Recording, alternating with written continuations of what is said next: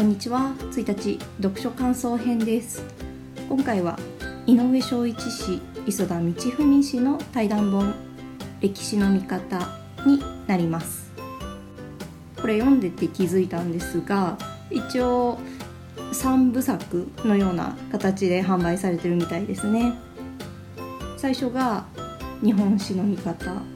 で次が世界史の見方。全てですねこの井上さんがいろんな方をお招きしてで対談したお話の内容を書籍にしているようです。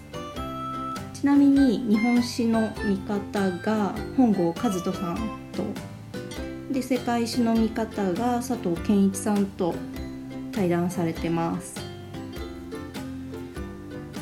まあでもこの1冊だけでもとっても面白く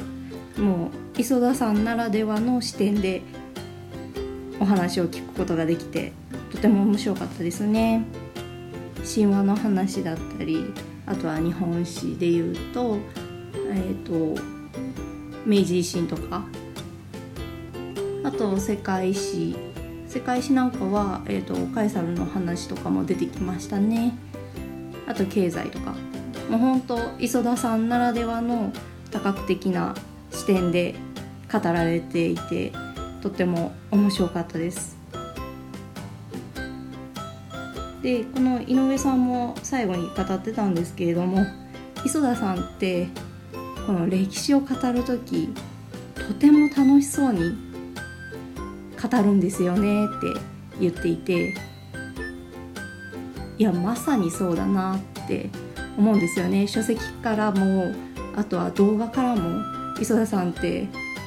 毎回楽しそうに歴史のことをお話しされていてでお話も上手だからすごいすんなり入ってくるっていう。それがこの本にもすごく表れていて面白いですね。でとっても読みやすかったです。まあ何にしてもやっぱり楽しむっていうこと大事なんだなってこの本を読んで何を学んでるんだっていう話なんですけれどもやっぱり楽しむっていうことは大事でそれがひいては継続につながっているんだなって思いました。で読書感想編で毎回同じことを言ってるかもしれないんですけれどもここでも同じようなことを語られてたので言っときますね。やっぱり歴史っていうのはどうしても暗記のイメージが強いんですよね。でも歴史って人の話なので泥臭い部分とか愛とかそういったものを考えないと理解って難しいよねっていう話もこの中でされていました。そして楽しくないよねっていう話もされてましたね。もうキャバ嬢を抱きしめる僧侶の話とか。何の話だよっていう話なんですけどもう歴史は人類の愛ですっていう そんな話もされていました。どこに因果関係があるかっていうとまあやっぱりこう情愛がどうしても関わってくるよねっていうことなんですよね。ただそれを小学校の教科書で学べるかっていうとこれまた難しいところなんですよね。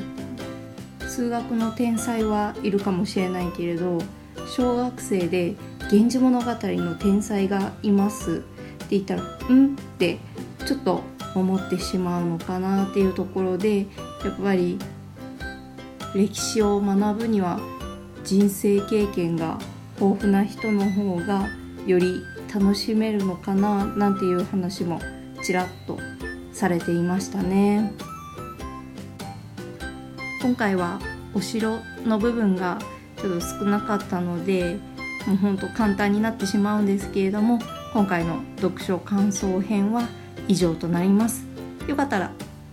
歴史の見方是非読んでみてください。ありがとうございました。